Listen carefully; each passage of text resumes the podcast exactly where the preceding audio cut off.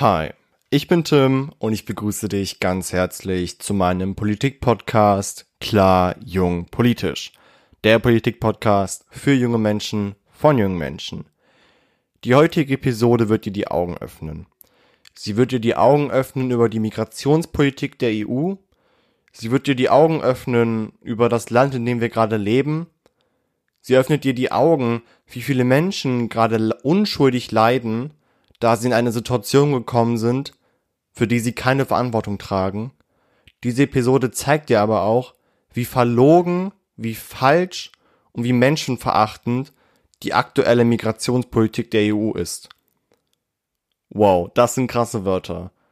Und in den nächsten 30 bis 40 Minuten wirst du erfahren, wieso ich mir gerade als 15-Jähriger das Recht nehme, die EU in dem, zu der ich ja eigentlich auch gehöre, beziehungsweise ihre Migrationspolitik so darzustellen. Ich habe tatsächlich in diese Episode über eine Woche Recherche reingesteckt. In dieser gesamten Woche war ich wütend, traurig, fassungslos, aber auf anderer Seite auch begeistert von der Initiative einzelner Menschen. Und ich muss auch wirklich zugeben, dass ich während dieser Aufnahme gerade nicht gerade die beste Laune habe. Es ist wirklich schrecklich. Und ich finde es wirklich wichtig, dass wirklich jeder über dieses Thema Bescheid weiß. Deswegen habe ich auch wirklich viel recherchiert, um wirklich die Hintergrundpunkte zu erklären. Denn wirklich dieses Thema ist komplex, dieses Thema ist groß. Und um dieses Thema zu verstehen, müssen wir viele, viele Jahre zurück. Denn es geht um das Thema Moria. Ich werde in diesem Podcast bzw. in dieser Episode nicht die allgemeine Flüchtlingspolitik bzw. Migrationspolitik ansprechen. Dafür habe ich letztendlich einfach nicht die Zeit. Mir geht's um das Schicksal Moria, um das Flüchtlingslager Moria, um die Menschen, die dort leben und um die Ursache. Und tatsächlich auch um die Entwicklung von Moria.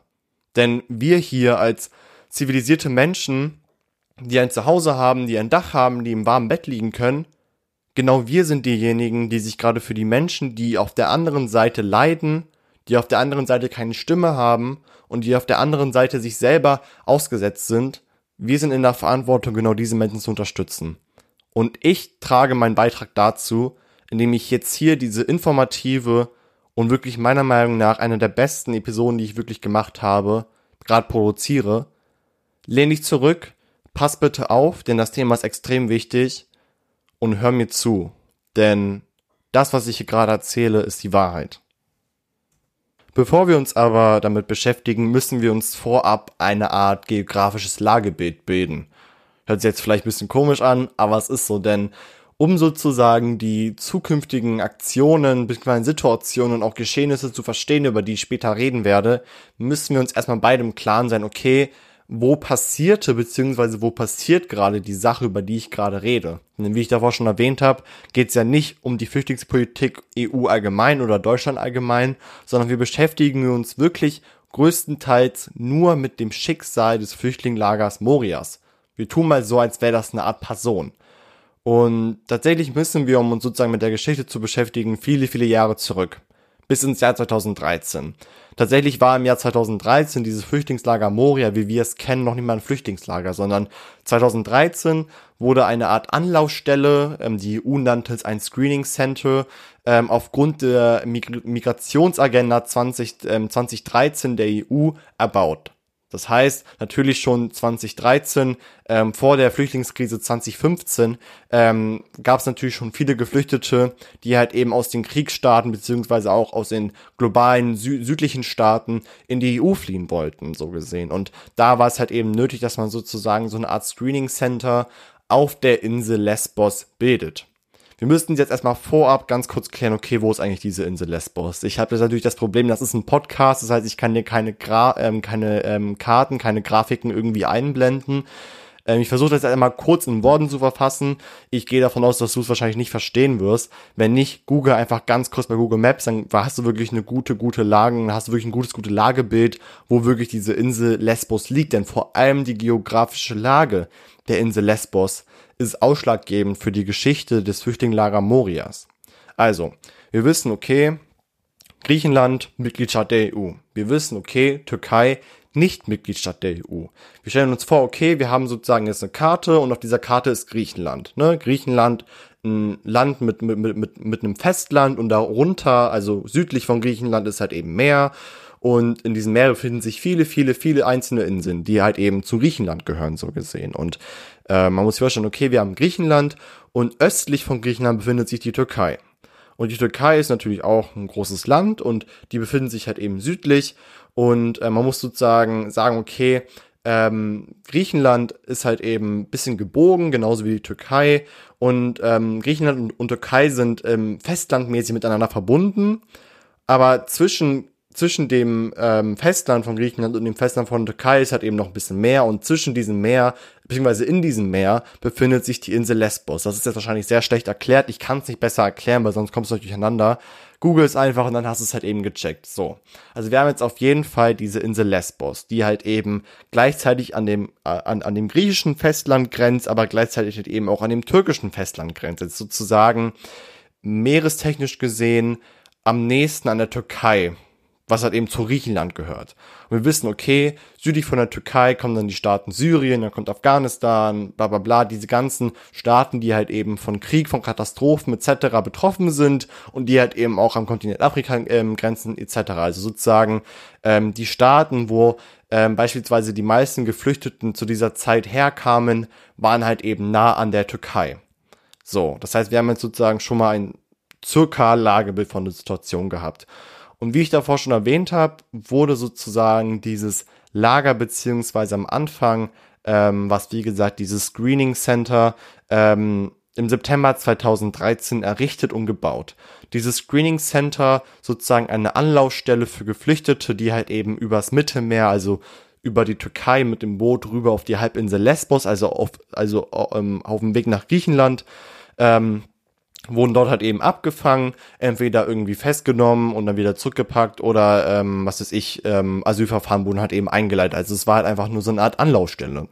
Ähm, und diese Anlaufstelle inklusive dieses, diesem kleinen Gefängnis, so stand es dort, ähm, war ausgelegt für 100 Personen. Und letztendlich war es dann halt eben so, dass man, dass man gemerkt hat, okay, aufgrund des Krieges, aufgrund vieler, vieler weiteren Ursachen sind immer und immer mehr, immer und immer mehr Menschen geflohen. Und daraufhin hat die EU gesagt, beziehungsweise okay, in Zusammenarbeit mit Griechenland, weil natürlich Griechenland, ähm, das war natürlich, also stell dir vor, du bist jetzt Präsident oder Präsidentin von Griechenland und auf einmal sagt die EU, okay, wir bauen ein Lager beziehungsweise eine Ankommensstelle bei dir aufs Land hin, möchtest natürlich auch mit einbezogen werden in die Arbeit. Das heißt, 2014 wurde dann von der EU aus gesagt, okay, wir bauen sozusagen dieses Screening Center aus zu einem wirklich richtigen Flüchtlingslager, wo trotzdem immer noch sozusagen diese Ankommensstelle etc. alles immer noch drinne ist. Und dieses Flüchtlingslager wurde dann halt eben 2014 für bis zu 500 Personen ausgebaut, was tatsächlich sehr interessant ist für diesen Ausbau und was wirklich auch essentiell für die zukünftige Argumentation in meinem Podcast, in meiner Podcast-Episode sein wird, ist, dass die EU natürlich komplett die Verantwortung trägt, weil das natürlich ein Teil ihrer EU-Migrationsagenda war, das zu errichten. Gleichzeitig die EU aber auch beim Ausbau auf die, auf die 500 Personen 75 Prozent der Kosten übernommen hat. Die restlichen 25 Prozent hat natürlich Griechenland übernommen natürlich mussten die auch irgendwas dazu investieren, so gesehen.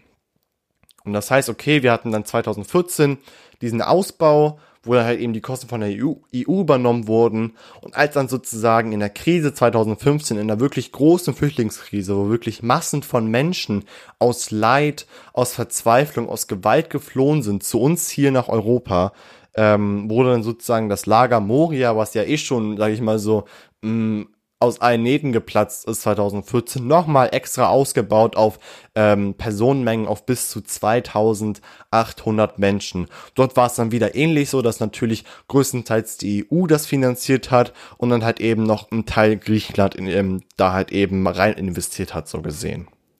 Das heißt, wir wissen bis jetzt, okay, wir kennen die Geschichte von dem Flüchtlingslager Moria. Es war eigentlich nicht als Flüchtlingslager gedacht, sondern nur als Art Screening Center, also als Art Anlaufstelle, aber aufgrund der großen Not, aufgrund der großen Panik wurde sozusagen auf dieser Insel, die jetzt auch nicht unbedingt groß ist, ein Flüchtlingslager erbaut, obwohl das eigentlich am Anfang gar nicht geplant war. Und dann halt eben in der Krise 2015 ausgebaut auf bis zu 2800 Menschen, also so gesehen von 100 Menschen, es waren eher gesagt 98 Menschen, ähm, aufgestockt von bis zu 2800 Menschen so gesehen. Und natürlich, wenn man sich überlegt, okay, von 100 beziehungsweise eher gesagt 98 Menschen, für die das vorgesehen war, hoch auf 2800 Menschen ist natürlich wirklich echt viel. Und dann, wie ich da auch schon erwähnt habe, Lesbos ist nicht eine große Insel und es war, wie gesagt, nicht vorgesehen, dass da ein Flüchtlingslager hinkommt. Es war letztendlich nur eine Art Schwitzerpolitik der EU, Schwitzer Migrationspolitik der EU,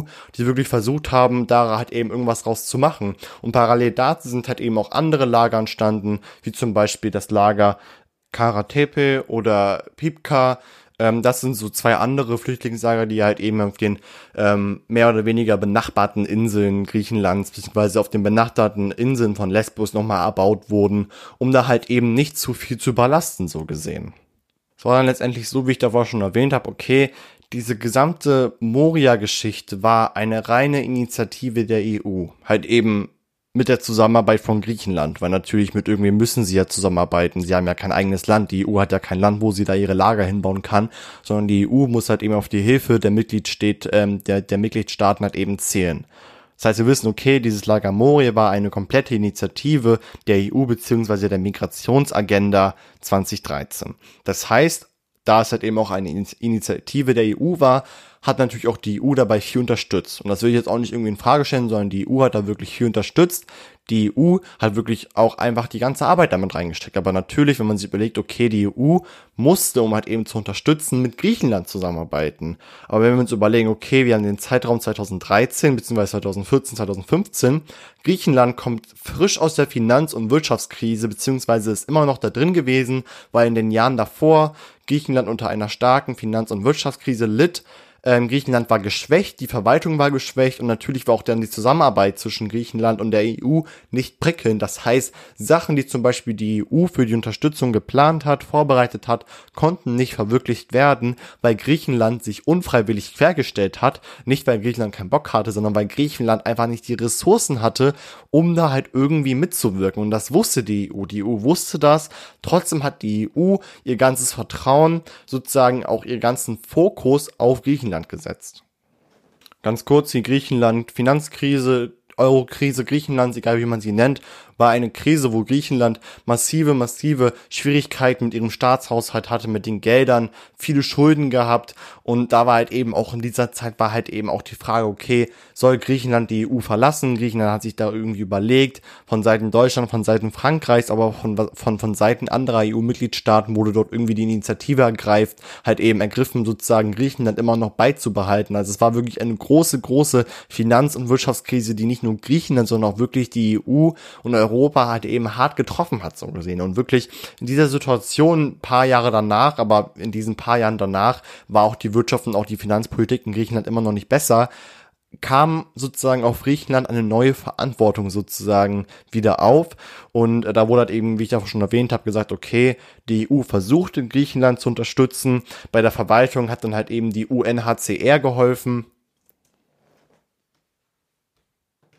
Dieses, wie ich davor schon angesprochen habe, dieses ähm, UNHCR sozusagen, auf Deutsch übersetzt, ähm, das hohe ähm, Flüchtlingskommissariat der Vereinten Nationen und vor allem die, weil sie natürlich auch die Mitte der Vereinten Nationen, also der UN sozusagen hatten, haben halt eben wirklich versucht, Griechenland ähm, mit Hilfe der griechischen Polizei in der Verwaltung allgemein auch in der Struktur dabei halt wirklich zu unterstützen. Also es war so, Griechenland hat viel Unterstützung bekommen bei dieser gesamten Moria-Geschichte. Das heißt, man dachte eigentlich früher, als das noch alles angefangen hat, okay, eigentlich sollte Griechenland, eigentlich sollte die EU und eigentlich sollte auch die gesamte Migrationspolitik durch die Initiative, durch die Unterstützung der EU und halt eben auch durch viele, viele andere Gremien Großbritannien. Eigentlich sollte das ganz glimpfig ablaufen. Und wenn man sich überlegt, okay, ähm, das ist ein Lager, kriegt Unterstützung von der EU, von der UNHCR, von vielen, vielen anderen Sachen. Das kann eigentlich nicht so schlimm werden dort. Aber das ist halt eben die Lüge so gesehen, denn halt eben seit 2016, also halt eben ein Jahr nach der Flüchtlingskrise 2015, natürlich hat natürlich auch diese Flüchtlingskrise 2015 herbe Auswirkungen gehabt auf die nächsten Jahre. Also im Jahr 2020 ähm, spüren wir immer noch die ähm, Folgen der Flüchtlingskrise, beziehungsweise nicht die Folgen der Flüchtlingskrise, sondern halt eben auch ähm, die Folgen der äh, meiner Meinung nach nicht guten Migrationspolitik der Bundesregierung. Damit meine ich, meine Meinung jetzt, dass die Migrationspolitik der Bundesregierung noch viel, viel stärker sein sollte. Das heißt, viel, viel mehr Menschen hier nach Deutschland holen, viel, viel mehr unterstützen, aber halt eben auch vor Ort unterstützen, so gesehen. Aber das spielt jetzt hier keine Rolle.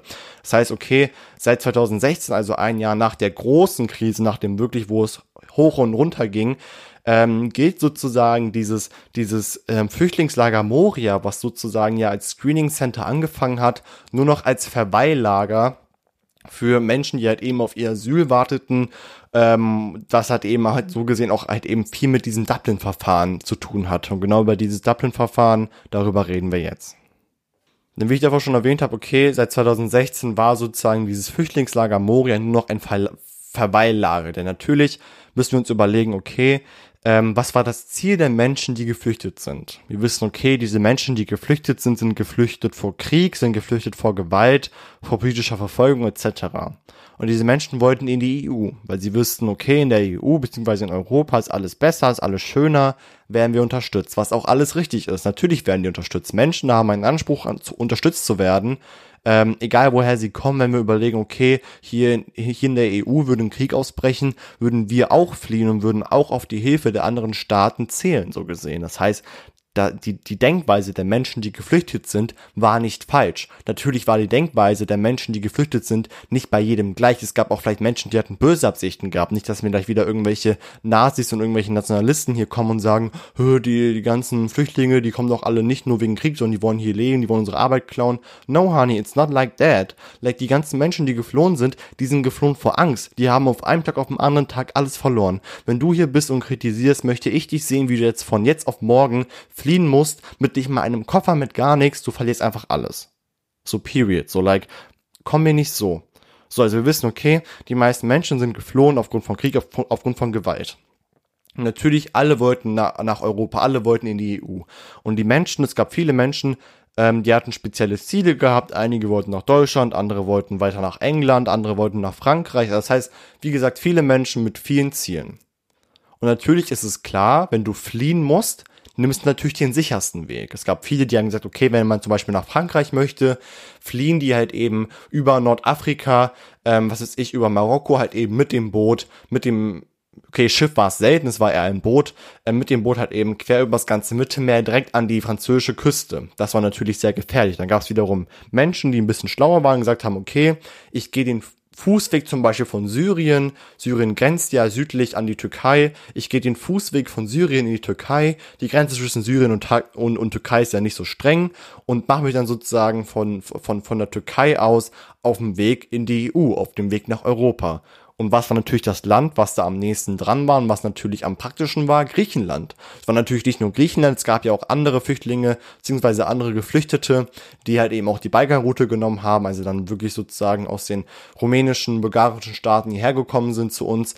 Ähm, aber es gab auch viele, die wirklich dann diesen Weg da genommen haben, über das Mittelmeer, also sozusagen dann von der ähm, türkischen Küste rüber mit dem Boot gefahren sind an die griechische Küste, beziehungsweise an die Küste der Insel Lesbos und alle nur mit dem Ziel, in die EU zu kommen. Letztendlich war es auch den meisten egal, in welches Land sie kommen. Klar haben sie sich gewünscht, nach Deutschland zu kommen oder nach Italien zu kommen, aber es gab auch Leute, die haben einfach gesagt, egal wo ich hinkomme, Hauptsache ich bin in der EU, Hauptsache ich bin sicher vor den Menschen, die gerade mein Land zerstören.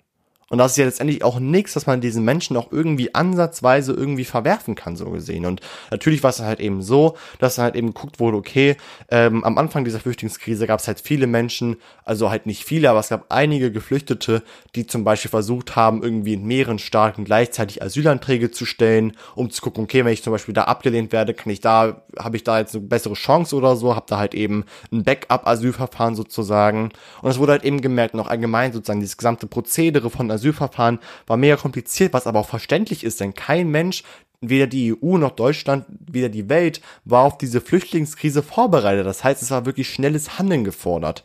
Und da spielt halt eben auch wirklich dieses Dublin-Verfahren wirklich eine sehr, sehr wichtige Rolle. Denn dieses Dublin-Verfahren, ähm, kurz erklärt, Dublin-Verfahren funktioniert so, dass die Geflüchteten ähm, darauf, beziehungsweise die Regel für die Geflüchteten gilt, in dem Land, also das Land der Europäischen Union, das du zuerst betrittst, dort musst du auch Asyl beantragen. Und dort musst du dann halt eben auch, also dieses Land darfst du auch nicht verlassen. Das heißt, wenn ich zum Beispiel als Geflüchteter flüchte, lande ich, zu, lande ich ganz klar zuerst entweder in Italien, Griechenland, Frankreich, irgendwo auch immer heißt, ich muss auch da mein, mein, meine Asylanträge machen. Es gibt ja niemanden, der flüchtet und dann irgendwie das erste Mal in Deutschland landet oder wo auch immer so. Und ähm, selten, selten. Es gab ja andere, es gab ja noch andere Wege nach, nach ähm, in die EU zu kommen. Es war ja nicht nur über über Laufen oder über ähm, übers Meer fahren so gesehen. Und dieses Dublin-Verfahren sah halt eben vor, okay, ähm, du musst da Asyl beantragen, wo du das erste Mal die EU betritt hast, äh, betreten hast, so gesehen. Und natürlich ist das halt eben unfair, weil natürlich dann die, die Staaten, ähm, die halt eben südlich liegen oder halt eben an den Grenzen zu, zu, zu Nicht-EU-Staaten liegen, natürlich dann die Arschkarte gezogen haben, weil natürlich dort die meisten Geflüchteten ankommen.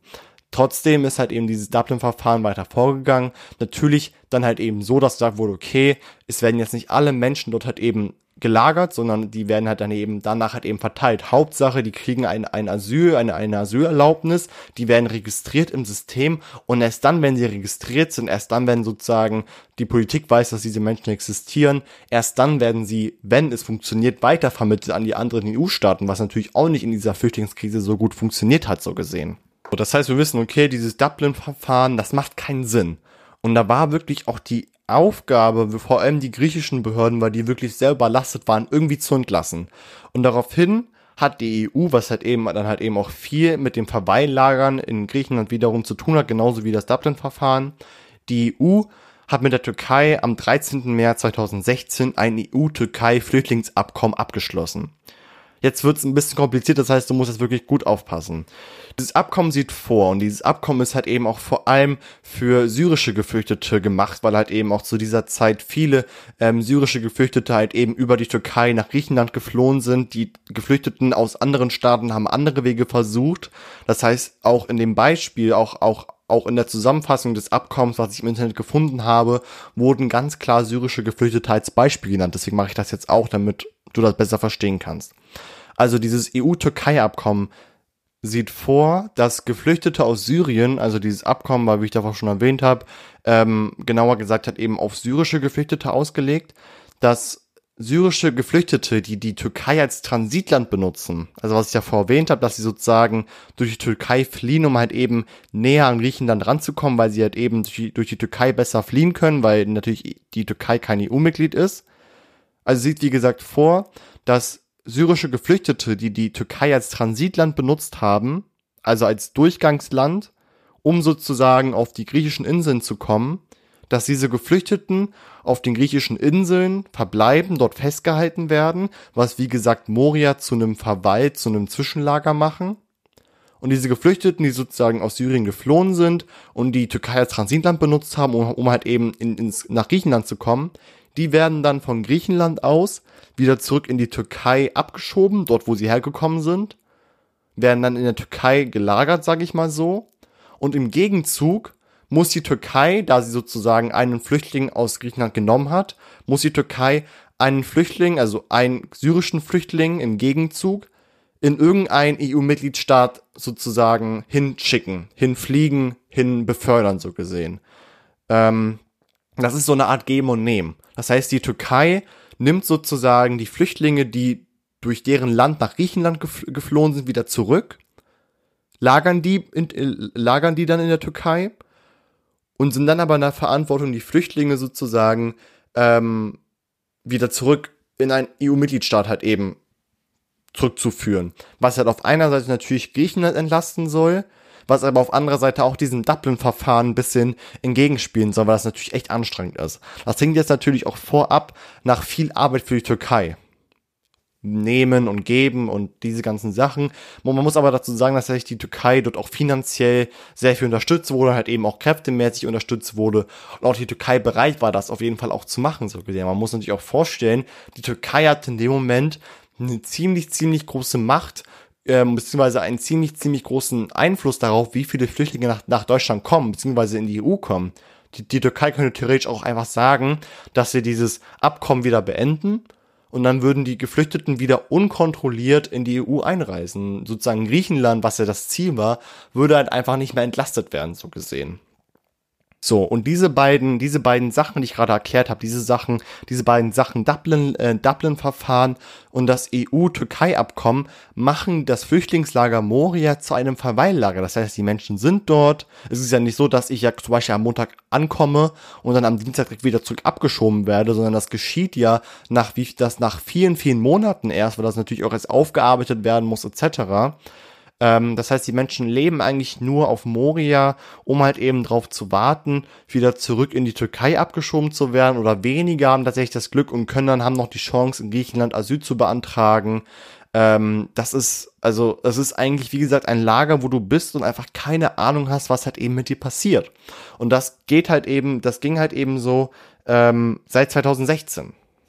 Das heißt, wir wissen jetzt, okay, 2013 wir müssen uns ja immer noch die Geschichte angucken. 2013 hat es angefangen mit einem Screening Center, rüber ähm, 2015 zu einem Flüchtlingslager und 2016 war es letztendlich einfach nur ein Verweillager, was einfach nur ranzig war und was eigentlich niemand mehr interessiert hatte. Natürlich war dann halt eben klar, okay, die EU hat sich halt eben darauf fokussiert, dann den anderen Staaten zu helfen. Die EU hat sich auf dieses Türkei-EU-Abkommen ähm, konzentriert und hat dann halt wirklich dieses Lager Moria vergessen, weil es halt eben für die EU einfach nur so ein Verweillager war, weißt du? Und es war einfach so, es hatte einfach keine große mehr Bedeutung, äh, keine große Bedeutung mehr gehabt. Es ist ja ein Unterschied, ob das ein Verweillager ist oder wirklich ein richtiges Flüchtlingslager, wo ja Menschen wirklich leben sollen, weil auf einem Verweillager kann ja sein, dass ja auch ein Mensch Glück hat und nach zwei Tagen schon wieder draußen ist und halt eben auf dem Weg in die Türkei ist oder irgendwo anders hin so gesehen. Und dadurch wurde halt dann eben auch die unkontrollierte Ein- und Durchreise sozusagen versucht zu minimieren, ähm, da das halt eben natürlich abgehängt wurde. Aber natürlich ist es halt eben auch schwierig.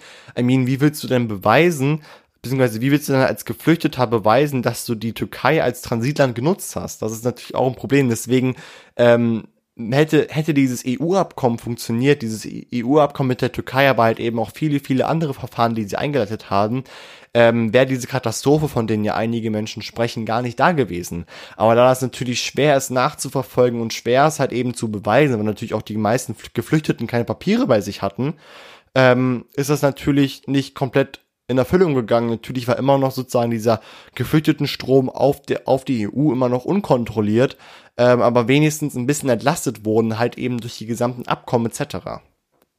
Der größte Wunsch von den meisten Geflüchteten war es einfach nur, auf das griechische Festland zu kommen. Es war einfach nur der Wunsch, auf dieses griechische Festland zu kommen. Denn diese Insel Lesbos und die ganzen Nachbarinseln, das waren früher vor dieser gesamten Krise, es waren wunderschöne Inseln, die von Tourismus geprägt wurden. Und diese Inseln wurden von der EU, alleine von der EU, in Gefängnisse, in wirklich ranzige Lager verwandelt, wo keine Kraft, wo keine Liebe und kaum Geld rein investiert wurde. Die Situation von den Lagern war vor vielen, vielen Jahren schlecht. Es gab kein fließend Wasser, die Hygiene konnte nicht eingehalten werden, Menschen haben unter unmenschlichen Bedingungen dort gelebt. Kinder sind traumatisiert vom Krieg, Kinder sind traumatisiert von, dem, von der Flucht und müssen dann noch in so einer Umgebung leben.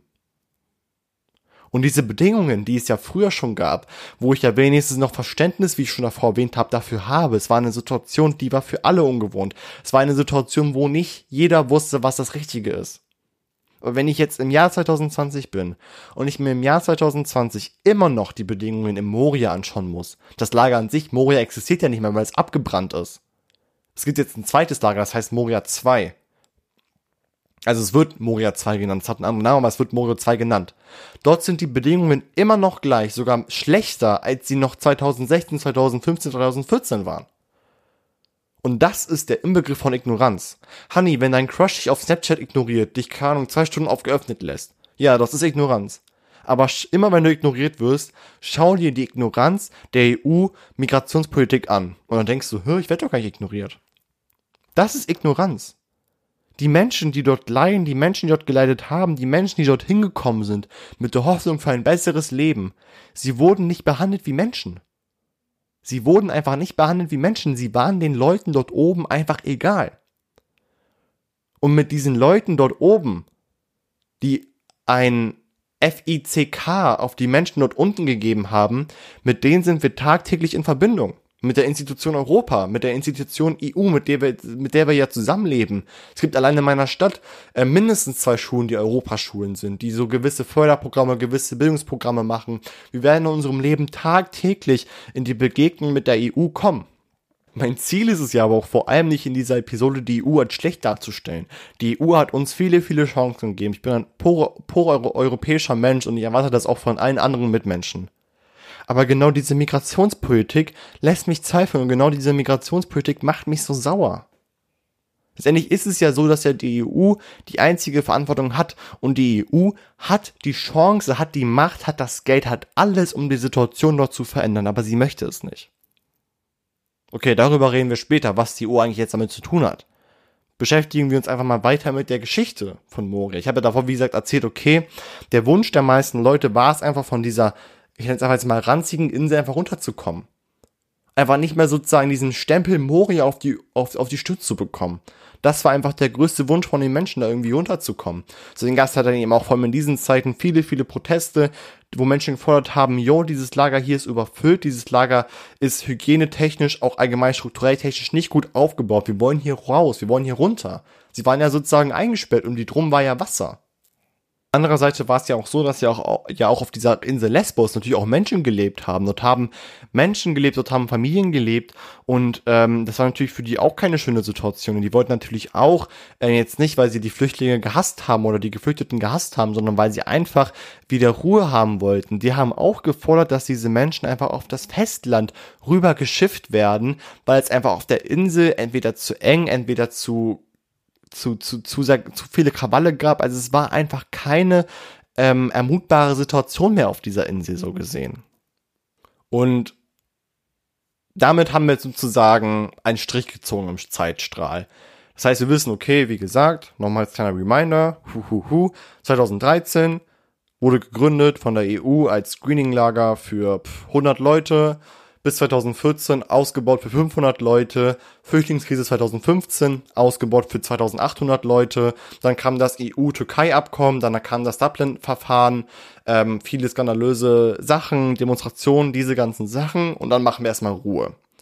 Diese Jahre 2017, 2018, 2019 sind jetzt in der Geschichte Moria nicht unbedingt wichtig. Klar, sie haben eine große Bedeutung, aber ich habe einfach nicht die Zeit, um das jetzt einfach anzusprechen, muss ich ehrlich sein. Ähm, aber eigentlich all das, was ich hier gerade erwähnt habe, hat einfach auch 2017, 2018, 2019 stattgefunden. Menschenunwürdige Verhältnisse. Blicken wir uns aber mal ins Jahr 2020. oh, das Jahr 2020. Also zum Glück ist es ja bald vorbei. Oh, ich kann wirklich nicht mehr dieses Jahr. Haben mir wirklich echt fertig gemacht. Ähm, war aber auch ein schönes Jahr tatsächlich. Ähm, Nevermind, darum geht's jetzt nicht, aber blicken wir mal ins Jahr 2020, ne? Das Jahr, wo alles angefangen hat, bla bla bla und diese ganzen Sachen. Jahr 2020. Ähm, Im Jahr 2020 reden wir mal erstmal nochmal über die Personenanzahlen in, ähm, in dem Flüchtlingslager Moria. Wir wissen ja, wie gesagt, Moria ausgebaut seit 2015 für bis zu 2800 Menschen. Ich betone, ausgebaut für bis zu 2800 Menschen. Am März 2020 wurden über 20.000 Menschen gezählt, die dort leben. Man kann es nicht mal Leben nennen. Sie verbringen ihre Zeit dort und versuchen das Beste irgendwie draus zu machen. 20.000 Menschen. 20.000, also das ist ja, also ich bin jetzt zwar nicht in gute Mathe, aber wenn wir sagen 2800, das Zehnfache davon ist ja circa 20.000. Like, honey, I'm sorry, wenn jetzt mir gleich so ein Mathe-Nerd kommt und sagt, das stimmt doch gar nicht. Ich weiß, dass es nicht stimmt, aber so, ne, 20-fache ist viel. Ähm, das ist krass. Und natürlich, 2020 war das Jahr von Corona. Corona-Ausbruch plus Flüchtlingslager ohne gute Hygiene mit überfüllten Menschenzahlen, mit Lebensbedingungen, die unmenschlich sind wenn ich, wie gesagt, Corona mit Flüchtlingslager Moria zusammenrechne, kommt gleich raus, Katastrophe. Das war eine wirkliche Katastrophe. Es war eine Katastrophe, wo schon vor vielen, vielen Jahren, wo wir nicht mal wussten, dass 2020 ein Pandemiejahr wird, wo schon davor gewarnt wurde, dass vor allem Krankheiten und vor allem so Infektionskrankheiten in Moria ein großes Problem darstellen. Wenn du, wenn du, wenn du in einem Ort lebst, wo viele Menschen seit drei Monaten lang nicht mehr geduscht haben, dann traut sich doch nicht mal irgendjemand mehr die Hand zu geben. Es liegt ja nicht daran, dass diese Menschen keinen Bock haben zu duschen, sondern sie können einfach nicht duschen. Sie können es nicht. Da ist nix. Da ist keine Dusche. Da ist vielleicht höchstens ein Wasserkanister, wo du deinen Kopf drunter halten kannst. Aber da ist das Wasser auch 10 Grad kalt. I mean, wir haben das Privileg, wir können gefühlt jeden Tag duschen. Wir haben immer warmes Wasser. Wir haben Shampoo. Wir haben alles. Und diese Menschen haben nix dort. Hatten und haben nix. Also wie gesagt, Corona-Pandemie 2020, nicht nur katastrophal für uns hier in Europa, ähm, sondern halt eben auch wirklich katastrophal für die Menschen halt eben dort ähm, im Lager. Also es, es, es, es, es wurden, also es war tatsächlich so, dass dann halt eben auch nach, nach, nach vielen, vielen Zeiten ähm, Menschen halt eben dann als infiziert gemeldet wurden. Es wurden halt eben viele, viele ähm, Beschränkungen eingesetzt. Es wurden, es gab auch wöchentliche Ausgangssperren dort halt eben im Lager. Und natürlich gab es halt eben auch keine gute medizinische Versorgung. Zum Beispiel war halt die Organisation Ärzte ohne Grenzen dort und diese Organisation hat sich halt eben drum gekümmert. Aber wenn du dir vorstellst, dass selbst das Gesundheitswesen hier in Deutschland gefühlt schon zusammengebrochen ist aufgrund dieser Pandemie, wie soll es dann bitte schon auf einem Lager sein, wo das 20 Jahre, wo das 20-fache von den Menschen dort leben? Wie es vorgesehen ist, so gesehen. Dann halt eben noch zu Pandemiezeiten. Und diese gesamten Sachen, diese, also auch allgemein diese gesamte Vergangenheit hat es einfach zum Aufbrodeln gebracht. Und damit kommen wir jetzt zum nächsten Ereignis, was vor allem die Geschichte von Moria ausmacht. Genau am 8. September 2020 gab es große Unruhen im Lager Moria. Diese Unruhen gab es auch schon davor, aber wirklich der 8. September 2020 war wirklich echt heftig. Und diese Unruhen sind halt eben entstanden aufgrund der Corona-Maßnahmen. Es war nicht so, dass die Menschen gesagt haben, wie hier in Deutschland Corona gibt's, bla bla bla, sondern die Menschen wurden festgehalten. Die Menschen mussten in Quarantäne, die Menschen mussten sich an Regeln halten und es gab einfach viele Menschen, die einfach nur weg wollten. Sie wollten weg von der Insel Lesbos, sie wollten weg vom Lager, weil sie einfach Angst hatten, sich zu infizieren. Sie hatten einfach Angst, sich zu infizieren. Sie wollten einfach nur raus. Natürlich ging das dann nicht, weil natürlich jeder Mensch, der raus wollen würde, gleichzeitig auch das Virus, das Virus haben könnte, so gesehen. Und deswegen gab es halt eben aufgrund der Corona-Maßnahmen, weil halt eben viele Menschen nicht mehr da sein wollten, aber weil sich halt eben auch einige Menschen da widersetzt haben, sich da irgendwie an Quarantäne oder so einzuhalten, gab es halt eben am 8. September halt eben große, große Unruhen. Also wirklich sehr, sehr große Unruhen. Und daraufhin entstand halt eben ein Großbrand. Ich glaube, die Bilder haben wir alle noch im Kopf, wie ein Lager brennt, was eigentlich nur aus Zelten besteht, was wirklich aus Stoff besteht, was schnell brennen kann, wie Menschen durch, durch, durch, durch entflammte Wege rauslaufen und sich Sicherheit suchen. Das sind, das sind letztendlich Menschen, die die Situation schon kennen. Die sind ja schon mal geflüchtet, die haben ja schon mal Sicherheit gesucht. Wieso müssten die es jetzt nochmal tun? Wieso müssen sie nochmal den Schock, den sie schon mal erlebt haben, nochmal neu aufarbeiten? Wie gesagt, daraufhin Großbrand in Moria, 8. September 2020. Alles zerstört, das gesamte Lager war zerstört, es ist nichts mehr übrig geblieben. An einem, innerhalb eines Tages wurden über 12.000 Menschen obdachlos. 12.000 Menschen, das ist echt eine große Zahl. 4.000 Kinder darunter. Ich glaube, dazu brauche ich gar nichts mehr sagen letztendlich. Ähm, und sie waren einfach gestrandet auf der Insel. Sie waren gestrandet auf der Insel, sie haben gelebt auf den Straßen, sie waren dort und haben verweilt. Sie hatten keinen Platz, wo sie hingehen könnten. Es gab wieder Menschen, die wieder zurückschwimmen wollten an die Türkei, die wieder zurückschwimmen wollten, irgendwo hin, einfach weg. Weil sie hatten letztendlich einfach keine Perspektive mehr dort gehabt und sie wussten noch nicht mehr, wohin es gehen soll. Natürlich war dieser gesamte Brand eine Situation, die konnte man nicht vorhersehen. Das ganze Land, die ganze Welt war nicht auf Flüchtlingspolitik konzentriert, sondern auf eine Bekämpfung einer Pandemie. Was auf, seiner, was auf einer Seite halt eben auch ein großer Kritikpunkt ist, weil halt eben durch die Pandemie vor allem solche Themen verloren gegangen sind. Und es jetzt auch vor allem unsere Aufgabe ist, solche Themen wieder, obwohl wir gerade immer noch in einer Pandemie leben, wieder aufzuarbeiten und wieder Aufmerksamkeit drauf zu werfen, so gesehen. Und da kam halt eben, wie gesagt, die Forderung auf, wie es halt eben auch schon vor vielen, vielen anderen Jahren waren, die Menschen wollen aus Festland. Mehr wollen die Menschen eigentlich nicht. Sie wollen nur aus Festland, einfach nur raus von dieser, wie ich wahrscheinlich schon vor zehn Minuten gesagt habe, ranzigen Insel. Sie wollen einfach weg. Sie wollen einfach nur raus aus diesem, aus, aus der gesamten Katastrophe.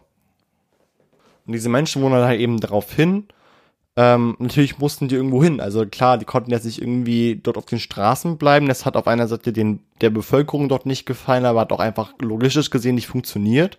Man muss halt eben auch dazu sagen, dass aufgrund dieser Proteste, aufgrund dieser, dieser gesamten Sachen halt eben auch gegen die Geflüchteten nicht gut umgegangen wurde. Die Geflüchteten wurden mit Tränengas ähm, besprüht und, und, und, und es sind, es sind auch einige tatsächlich gestorben und verletzt worden. Und es war einfach nur, like, it was a hot mess. Es, es war einfach nur a hot mess. Es war einfach nur schrecklich dort und ist immer noch schrecklich dort. Und natürlich musste die EU sagen, musste die griechische Regierung sagen, irgendwie, die Menschen müssten weitergeleitet werden. Und diese Gründe, dass das Lager abgebrannt ist, die Gründe, wieso diese Aufstände da waren, die Gründe, wieso auch vor allem die Corona-Situation auf dem Flüchtlingslager Moria schlecht war, war allein die Schuld der EU. Die EU hatte die Verantwortung dafür gehabt, die EU musste dafür sorgen in Zusammenarbeit mit vielen, vielen anderen Sachen, dass da mehr getan wird. Hätte die EU sich mehr angestrengt, hätte die EU mehr Initiative ergriffen, wäre das alles gar nicht passiert. Es wäre einfach alles gar nicht passiert. Es wäre einfach alles so, wie es halt eben vorher war. Vorher war es schon Mist, klar, aber es wäre nicht noch mehr Mist gewesen. Die EU hat da einfach verpennt, weil die EU einfach zurzeit eine Migrationspolitik führt, die einfach, wie ich davor schon erwähnt habe, voller Ignoranz protzt. Selbst der UN-Generalsekretär, wessen Namen ich jetzt nicht aussprechen möchte, ähm, weil ich es wahrscheinlich eh wieder falsch machen werde. Selbst er hat gefordert, dass die Lager dort evakuiert werden müssen in dieser schrecklichen Zeit. Das heißt, letztendlich kam von überall, von den höchsten Institutionen, von der UN, von Organisationen, die dort tätig waren, von vielen, vielen anderen Seiten an die EU, EU, bitte evakuiert dieses Lager oder tut was gegen diese unmenschlichen Stände dort. Was hat die EU gemacht? Gar nichts. Die hat das ein nix gejuckt. Die haben da, pff, die haben nichts gemacht.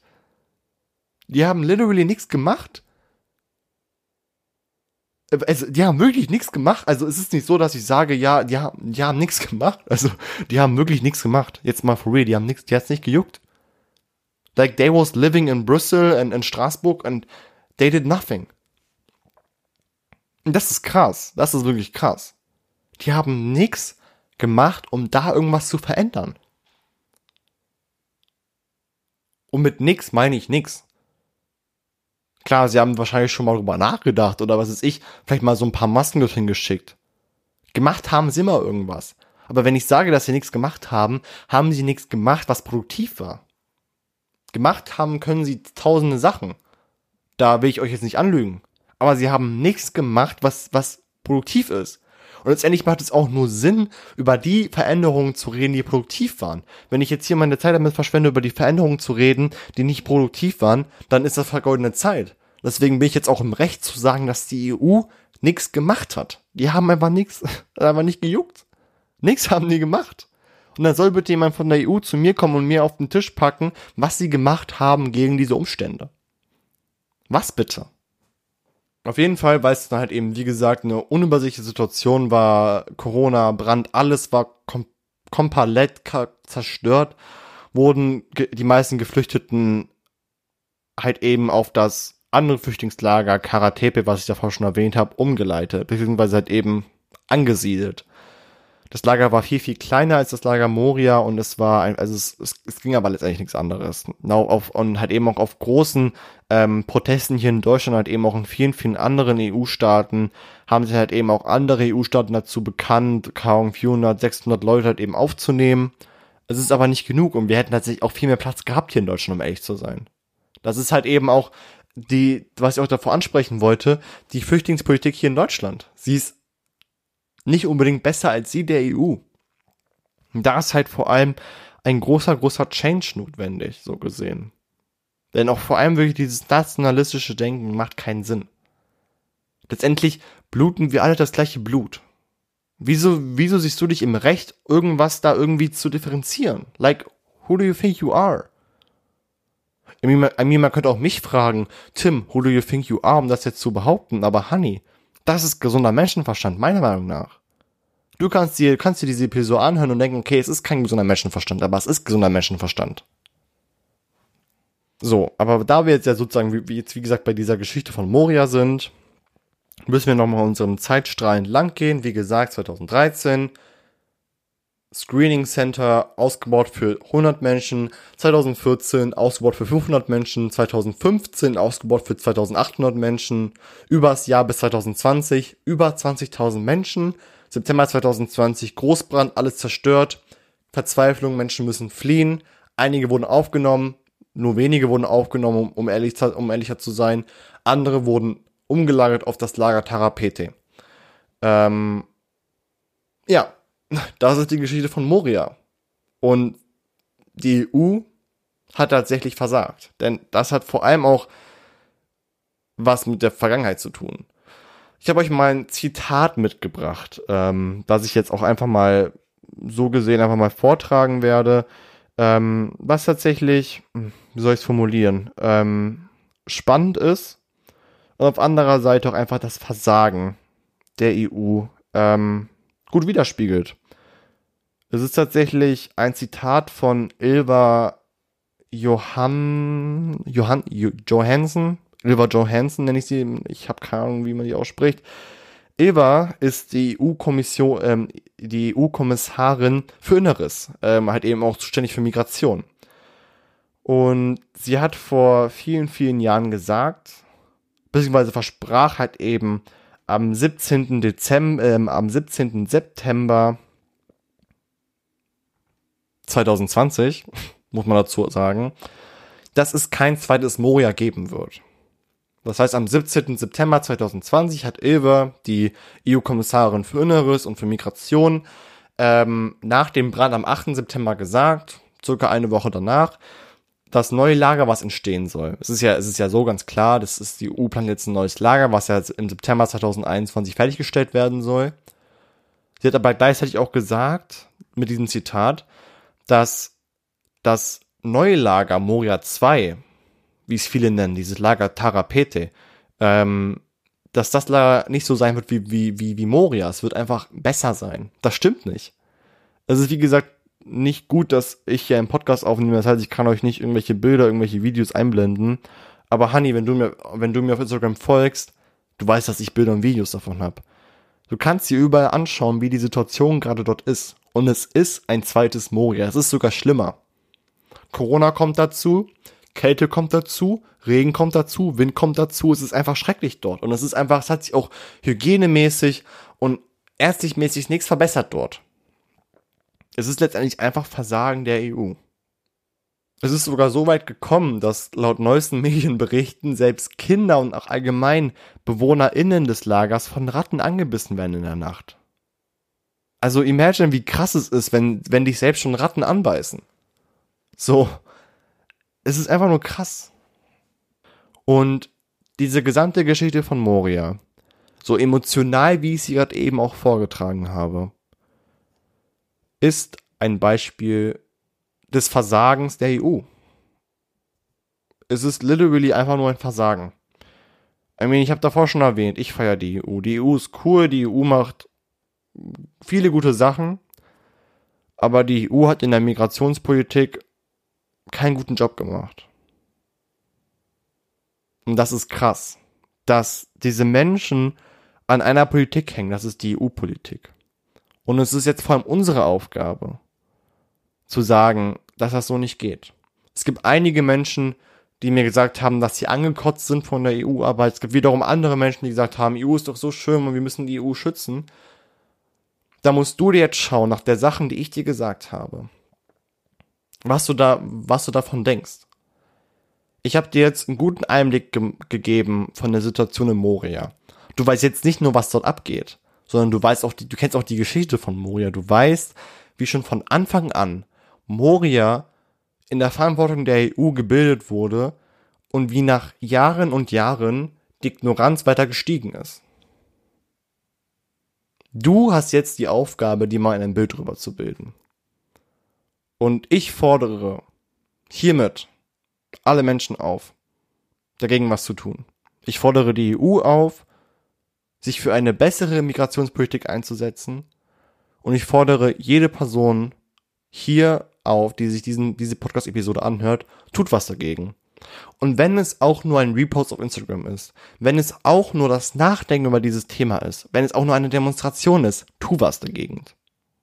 Wir haben das Privileg, hier zu leben. Wir haben das Privileg, keine Probleme zu haben.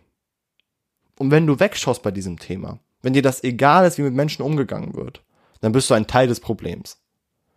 Dann bist du ein Teil des Problems und du musst schauen, wie du damit umgehst. I mean, es gab auch Zeiten, wo ich mir dachte, okay, das, was dort passiert, das interessiert mich nicht. Aber stell dir vor, du wärst in dieser Situation wie die Menschen gerade, die dort sind. Und du weißt, du bist dort auf dieser Insel und du hast keine Stimme, es hört dir niemand zu, du kannst nichts machen. Wenigstens leben die Menschen dort mit dem Gewissen, dass es andere Menschen gibt in anderen Ländern, die sich um die kümmern. Und damit dieses Gewissen bei denen stärker wird, müssen wir einfach in der Öffentlichkeit mitteilen, dass es uns juckt. Vor allem uns als junge Generation. Huh, honey, I'm completely down. Ich bin emotional komplett am Ende, honey. Dieses Thema ist krass. Dieses Thema ist krass und dieses Thema ist wirklich real. Und Menschen werden wie Scheiße auf dieser Welt behandelt von der EU, wo wir Mitglied sind. EU, schäm dich, EU, du bist im Thema Migrationspolitik ein Dreck. Period. Das war diese Episode. Ich habe tatsächlich in dieser Episode viele Fakten auf den Tisch gebracht, die alle stimmen. Ähm, ich kann tatsächlich schwer Quellen angeben. Gib einfach bei Google Moria Wikipedia ein, Flüchtlingslager. Ich habe aus diesem Artikel meine gesamten Informationen, kannst du alles nachlesen. Da gibt es sogar noch viel mehr Informationen, die ich aber jetzt nicht einbauen kann. Ich bin jetzt schon bei 51 Minuten. Ich hoffe, dir hat diese Episode gefallen. Du hast meine Forderung gehört, du weißt, was du jetzt tun kannst, tu bitte was. Zeig Widerstand und engagier dich für eine bessere Migrationspolitik. Ich werde es tun. Wir können es auch vielleicht zusammen tun. Ich hoffe, dir hat diese Episode gefallen. Ich hoffe, ich konnte dir die Augen öffnen über die Realität, die da eben dort abgeht. Ähm, ja, es ist krass. Aber es ist die Wahrheit. Bitte informier dich, bitte tu was dagegen. Es liegt in unserer Verantwortung, das zu beenden. Wenn es nicht die EU tut, dann tun wir es. Ähm, ja. Meld mir, Gitter, meld mir gerne irgendwelchen Sachen zurück, die dir gefallen haben, die dir nicht gefallen haben. Ich bin für alles offen. Ähm, ich entschuldige mich, falls meine Meinung in dieser Episode viel zu sehr nach vorne gerückt ist. Das war nicht mein Ziel, aber ich konnte mich nicht zurückhalten. Ähm, wenn ja, bitte ignoriere das. Bitte bitte eine eigene Meinung dazu. Ähm, wie gesagt, ich hoffe, dir hat dir die, diese Episode gefallen. Nach dieser Episode nehme ich noch eine Episode auf, weil ich gerade mega motiviert bin. Ähm, ja, wir hören uns auf jeden Fall. Ich wünsche dir eine schöne Zeit. Komm bitte gut durch den Lockdown, bleib gesund. Ähm, wir hören uns. Bye.